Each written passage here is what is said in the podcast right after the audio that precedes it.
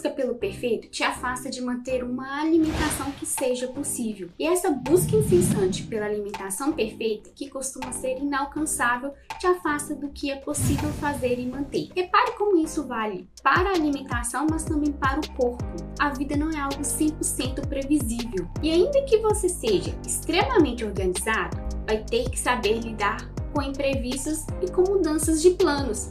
Planejar realmente é uma das mais eficazes estratégias para comer bem. Uma vez que você estabelece uma rotina de compras no supermercado, dias da semana para cozinhar e uma certa regularidade de horários para as refeições, fica bem mais fácil conseguir se alimentar com mais qualidade mas sabemos que ainda assim estamos sujeitos a mudanças de planos no meio do caminho. Talvez em uma semana você sinta super bem em relação à sua alimentação. Consegue se organizar, cozinhar bastante, fazer escolhas conscientes, respeitar a saciedade, comer com atenção. Mas na semana seguinte, nem tanto. E aí talvez o seu instinto seja questionar: o que tem de errado comigo? ou onde foi que eu errei, e isso é suficiente para que você ache que estragou tudo, além de carregar uma culpa por sentir que falhou.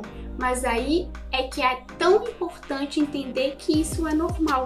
Não é uma falha, são experiências. São momentos em que temos a oportunidade de olhar para o que aconteceu e refletir sobre o porquê aconteceu. E essas reflexões vão nos ensinando cada vez mais sobre os nossos padrões de comportamento, sobre por que comemos, o que comemos e como nos sentimos comendo determinados alimentos, em determinadas quantidades, em determinadas situações. O segredo é a compreensão dos hábitos, é o questionar que nos leva a entender cada vez melhor nossa relação com a comida e nos ajuda a fazer escolhas mais bem embasadas na próxima vez.